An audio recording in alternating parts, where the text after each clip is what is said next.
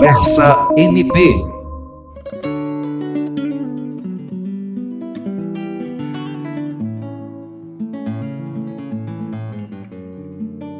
O Brasil é o país com mais pessoas com transtornos mentais. Uma pesquisa da Universidade de São Paulo, a USP, em 2021, mostra que em uma lista de 11 países, o Brasil lidera com mais casos de ansiedade e depressão, seguido da Irlanda e dos Estados Unidos.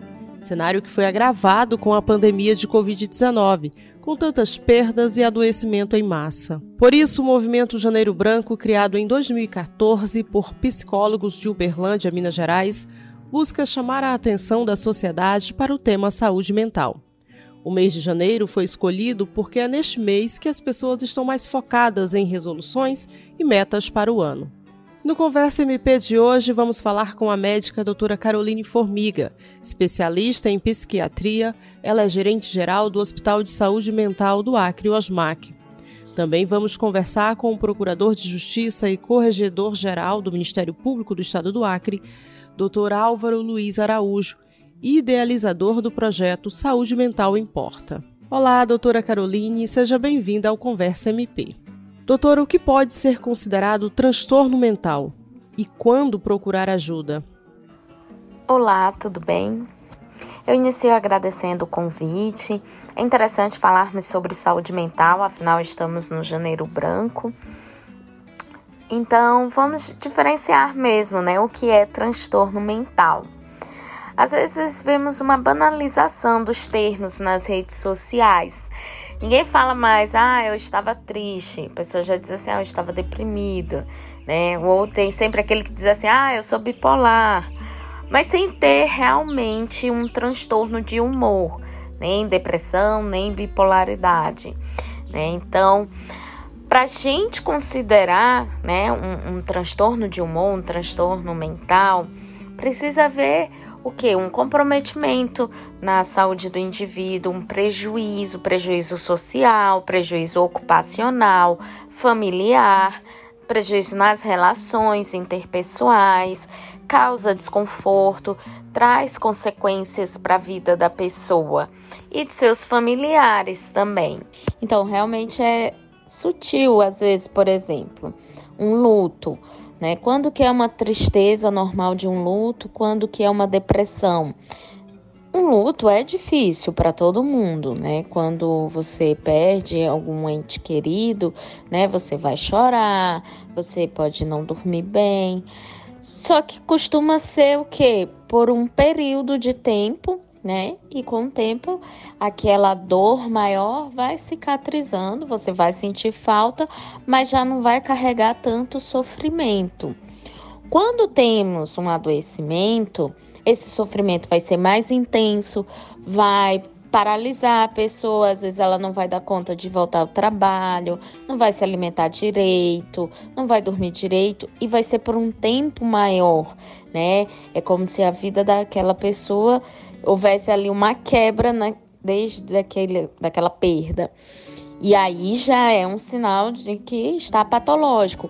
Ou se os pensamentos também da pessoa começar muito no sentido de morrer também para encontrar com a pessoa que faleceu, né? Começar a ter pensamentos suicidas, isso já mostra que há um, um, uma já é um luto patológico, né? Já deixa de ser aquele luto normal.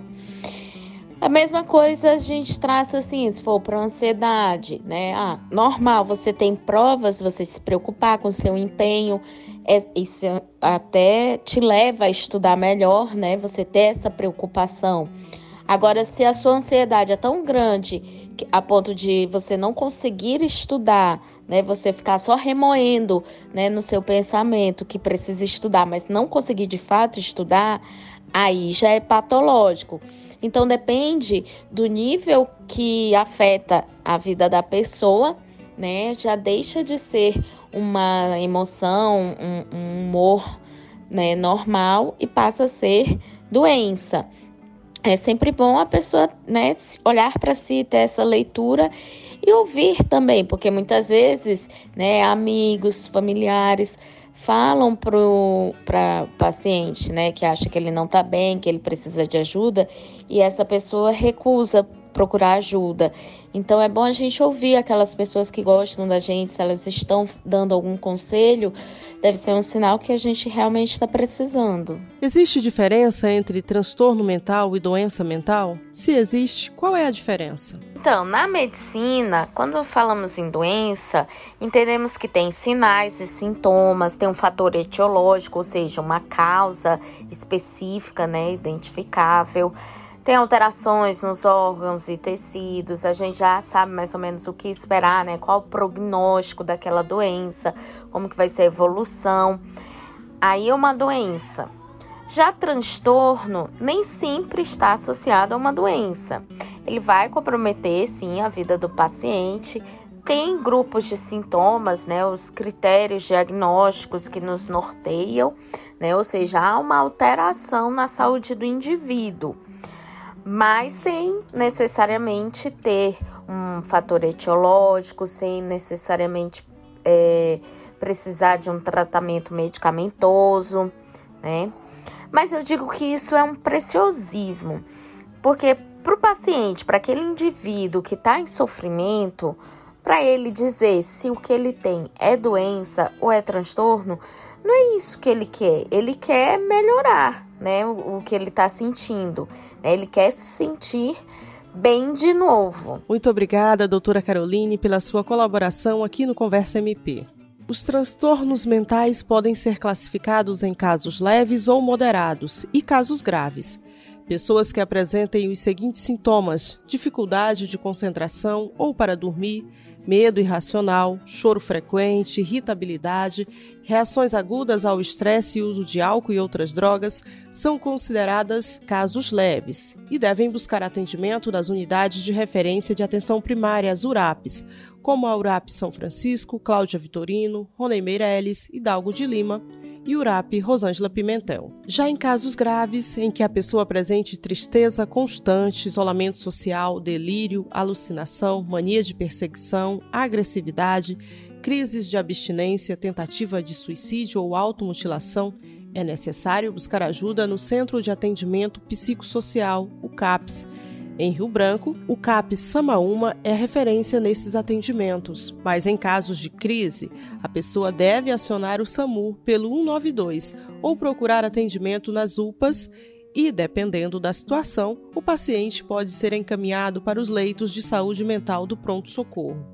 Atualmente, a depressão e a ansiedade representam uma das maiores causas de afastamento do trabalho. Dados da Secretaria Especial de Previdência e Trabalho revelam que as licenças decorrentes de doenças psiquiátricas tiveram alta de 26% em 2020, superando o aumento dos afastamentos devido às doenças físicas, como lesões na coluna, por exemplo. Em 2022, o Ministério Público do Estado do Acre criou o projeto Saúde Mental Importa orientações para o bem-estar profissional destinado a desenvolver uma política institucional permanente para garantir o bem-estar de seus membros, servidores e colaboradores. E nós vamos conversar agora com o Corregedor-Geral do Ministério Público do Acre, o Procurador de Justiça Álvaro Luiz Araújo. Olá, doutor Álvaro. Gostaria que o senhor contasse como surgiu o projeto e como ele atua.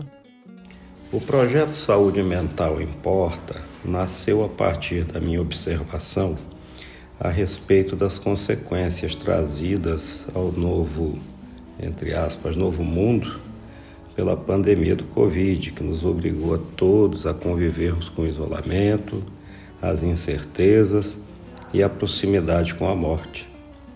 Pois todos perdemos, se não um parente, um amigo, um conhecido ou uma pessoa próxima. Além dos traumas resultantes disso, convivemos em uma instituição que de certa forma se constitui em terreno fértil para o estresse, o burnout e as doenças emocionais e etc.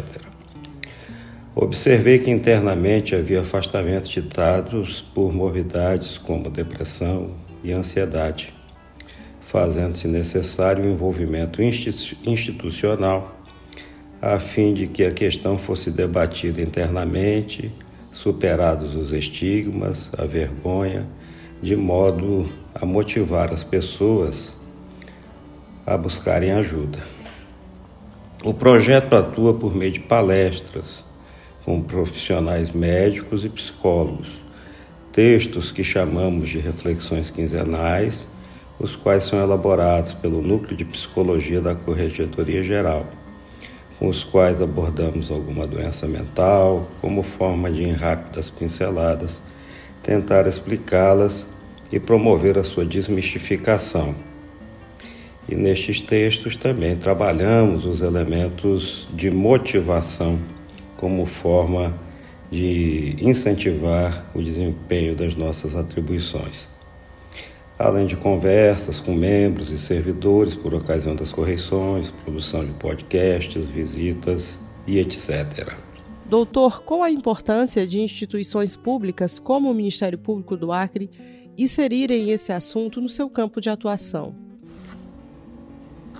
Eu penso ser de vital importância que as instituições públicas notadamente a minha instituição, o Ministério Público do Estado do Acre, abordem este assunto, sobretudo com o objetivo de promover a desmistificação das doenças mentais, orientar para a necessidade de tratamento, meio do qual tais patologias podem ser controladas, permitindo que as pessoas possam viver mais felizes e produtivas. Ademais, os tratamentos se traduzem em prevenção a eventuais problemas disciplinares, pois o estresse, a ansiedade podem levar ao descontrole emocional, promovendo a desestabilização do ambiente de trabalho, levando ao conflito. Muito obrigada, doutor Álvaro.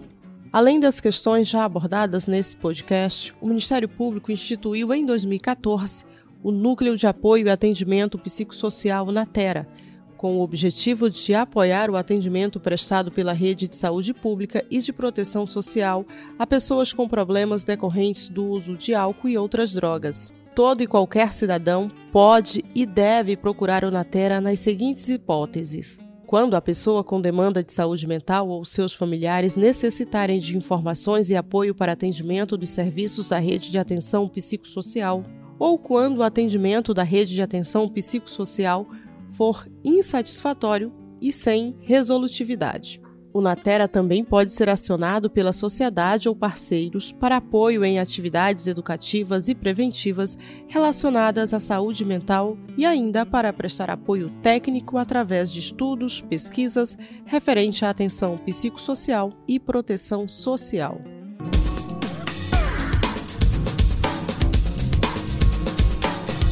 Você ouviu Conversa MP, uma produção do Ministério Público do Estado do Acre.